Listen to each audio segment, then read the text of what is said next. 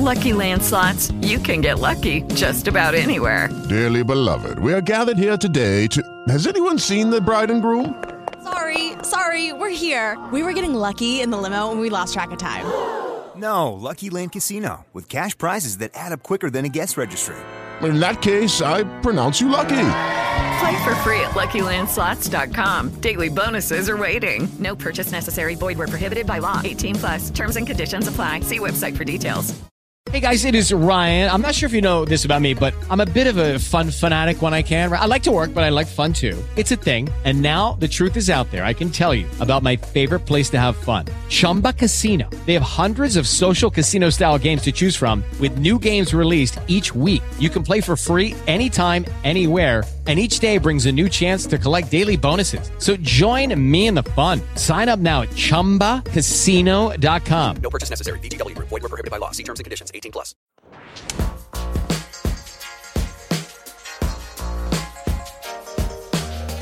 Estás escuchando una serie documental producida en exclusiva para ti, en tu formato preferido.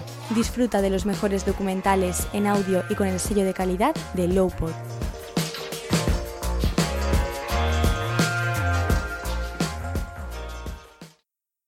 ¿Todavía piensas en huir, Jack? ¿Crees que puedes dejar el mundo atrás?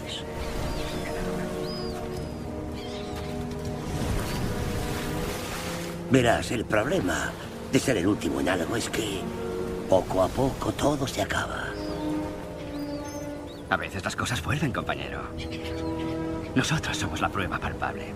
Cierto, pero esa es una apuesta temeraria, ¿no crees? Nunca existe la garantía de poder volver. Sin embargo, la muerte es una certeza.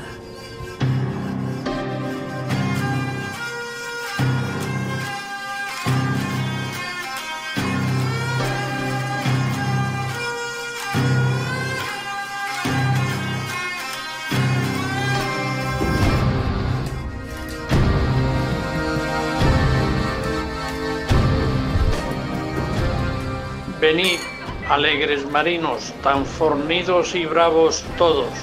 Venid, atended y os contaré lo que sucedió en la mar.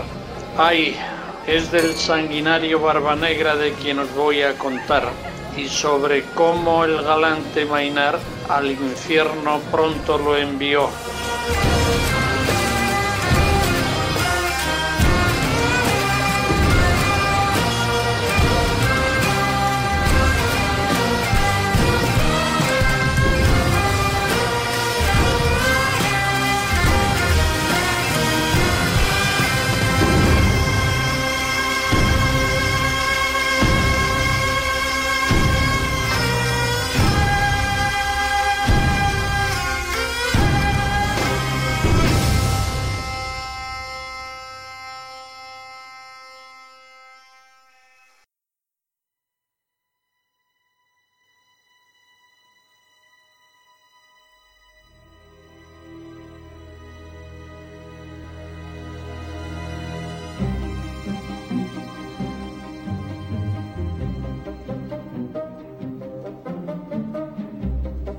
Una vez hecho con este grandioso trofeo de guerra, que era la venganza de la reina Ana, Edward Teach ha conseguido uno de sus objetivos. Dirige su propio navío con su propia tripulación. La noticia de este acontecimiento tarda poco en recorrer los siete mares hasta llegar a los oídos europeos.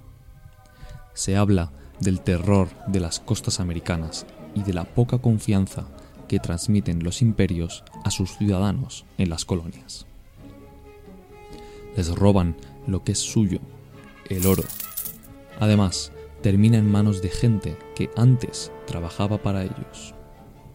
La indignación sobre la piratería se acentúa mientras los logros de estos solo se hacen más y más sonados. En estas condiciones, la Armada Real Británica se decide por enviar al Caribe un barco de 32 cañones recién salido seis años antes del astillero de Sheerness, comandado por el capitán Tobias Hume, el HMS Scarborough.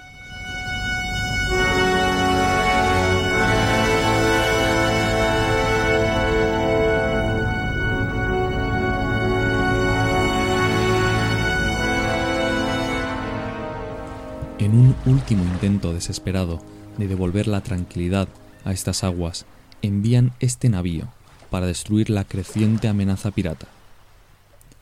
En este mismo año, en 1717, cuando Edward Teach y Benjamin Hornigold se apoderaban de los recursos extraídos del Nuevo Mundo, el HMS Scarborough arriba en el Caribe.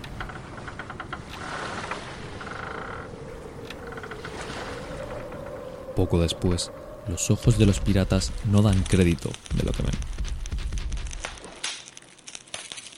Sus galeras aparecen naufragadas, sus balandras destruidas en medio del mar, cerca de la isla de Saint Croix. Ya a principios de este año corría la voz sobre una incesante cacería contra los piratas.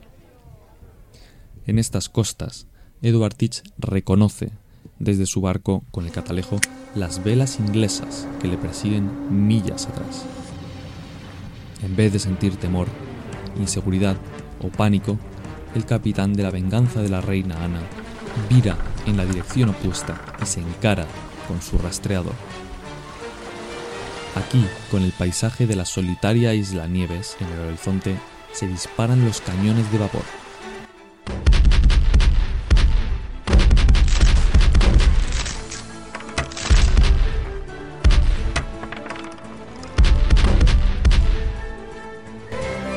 Con esta atronadora ráfaga se dispersa el espeso y asfixiante humo de la baranda. Los marineros de Teach rugen y alzan al cielo su grito al ver cómo se repliega y huye su enemigo. Entre vítores y festejos, los piratas giran sus cuellos hacia el castillo de popa. Allí, apoyado distraídamente en el timón, ven a su nuevo héroe. Un héroe que persigue con la mirada los restos de madera incendiada despedidos por el combate.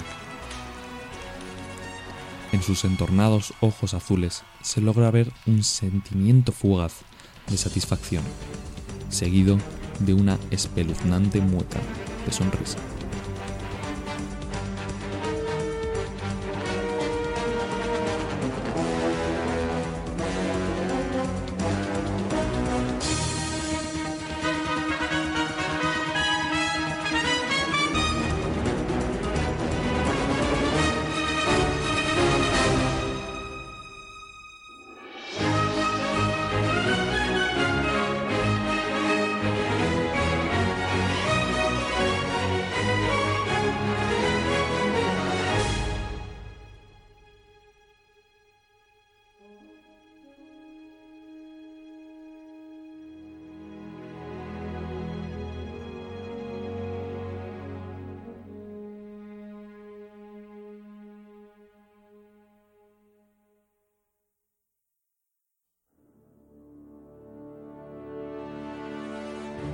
Cualquier persona puede saber de la existencia de un necio.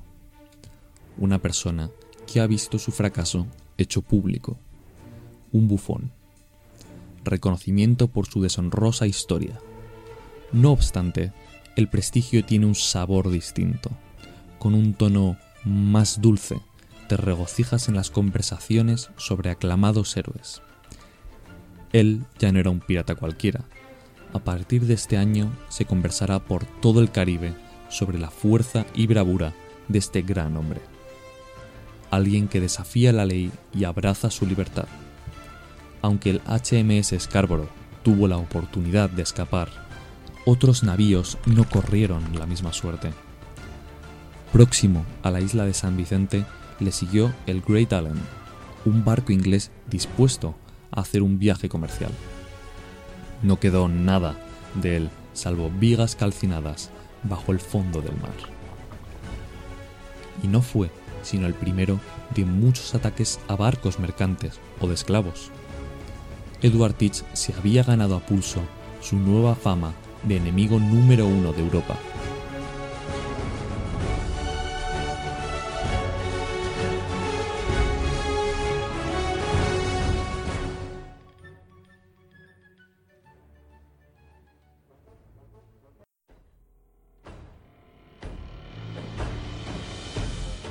En el Caribe español se referían a él como el Gran Diablo, lo cual no lo desagradaba en absoluto. Sobre él se empezó a consagrar un culto y también, cómo no, una leyenda. Se habla de él como de un monstruo en la cultura popular, llena de fantasía. Un hombre de mucha altura, imponente, que junto a su conflexión fuerte le otorgaban una apariencia terrible. Le brillaban unos ojos azul claro de destello feroz, acompañados en contraste con una larga, espesa y enmarañada barba de color negro. También las fuentes resaltan su costumbre de vestir siempre acompañado de múltiples armas. Demasiadas. En concreto, portaba en su tenso cinturón varias dagas y puñales, mientras que en su bandolera, alrededor de su grueso torso, colgaban tres pistolas cargadas y amartilladas para el inminente combate. Le coronaba un sombrero tricornio que le marcaba las facciones del rostro de manera siniestra. Un rostro iluminado vivamente por mechas, trozos de cuerda de cáñamo mojados en salitre y cal muerta. Mechas que ardían lentamente trenzadas en su barba. El gran diablo, junto con sus prendas negras, gozaba de una apariencia demoníaca.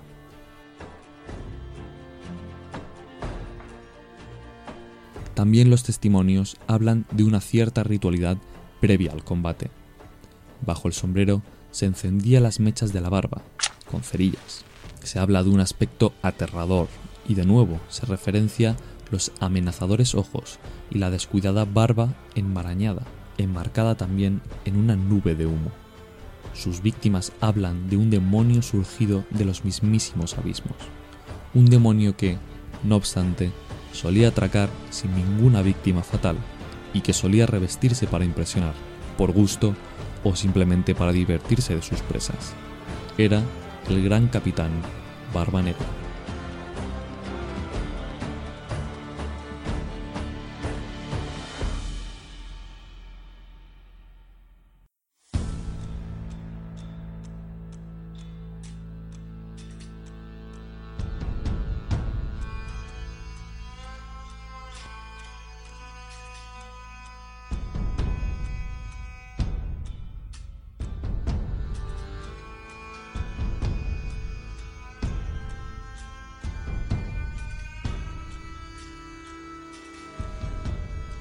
El prometedor año 1717 dejó más sorpresas de las que el mismísimo Barba Negra habría esperado. El rey Jorge I de Gran Bretaña emite la proclamación para la represión de piratas en las Indias Occidentales. Esta nueva legislación inglesa no es nada de lo que a primera vista pueda aparentar su título, pues se trata de una oferta de indulto a los piratas solo aquellos que se entreguen al gobierno británico antes del 5 de septiembre. Según dicta la proclama, tendrán nuestro gracioso perdón por su piratería. Aunque no son pocos los piratas que acceden a este trato, Jorge I advierte de que aquellos piratas, miles de piratas, que puedan reincidir en sus crímenes después del 5 de septiembre, recibirán amputaciones o directamente la muerte. A Benjamin Hornigold esto le resulta más que tentador. Por fin tendría el paso despejado hacia el viejo mundo, aquel al que pertenecía de forma natural, un mundo avanzado y de leyes que respetar, con valores, el mundo del progreso. Cuando hinca la rodilla ante el gobernador de las Bahamas, Wood Rogers, se desprende por completo del mundo que lo labró como pirata y volvió a adoptar el título de corsario bajo las órdenes del gobernador provincial.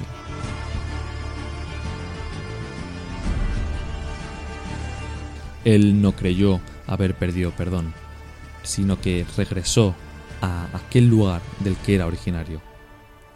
Mientras Hornigold, aquel que le había enseñado tanto, besaba la mano de Rogers, Barba Negra entró en un gran frenesí.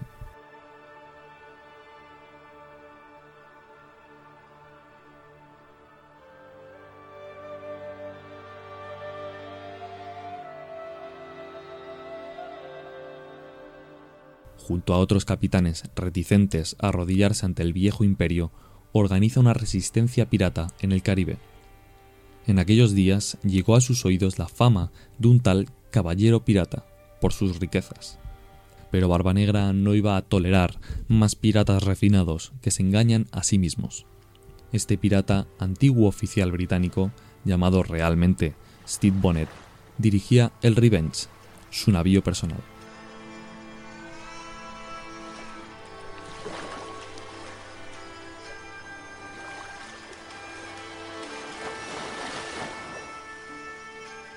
Sin embargo, ante el mínimo símbolo de debilidad, Teach fingió ser su aliado en esta guerra y le arrebató el Revenge y sus botines.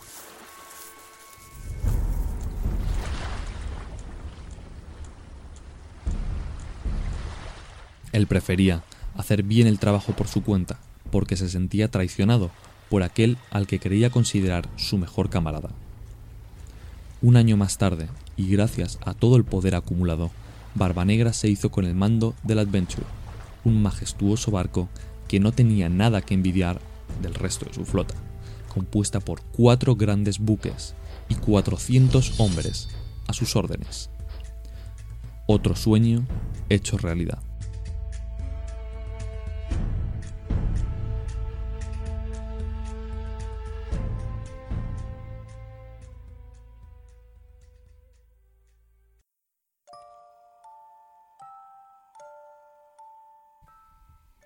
Más de un hombre hubiera sido peor si su fortuna hubiese sido mejor.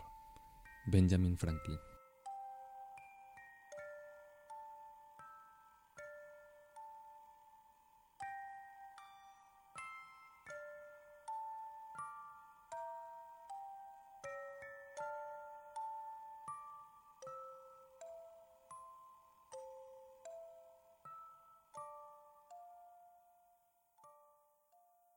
Barba Negra es un podcast producido por Lowpod.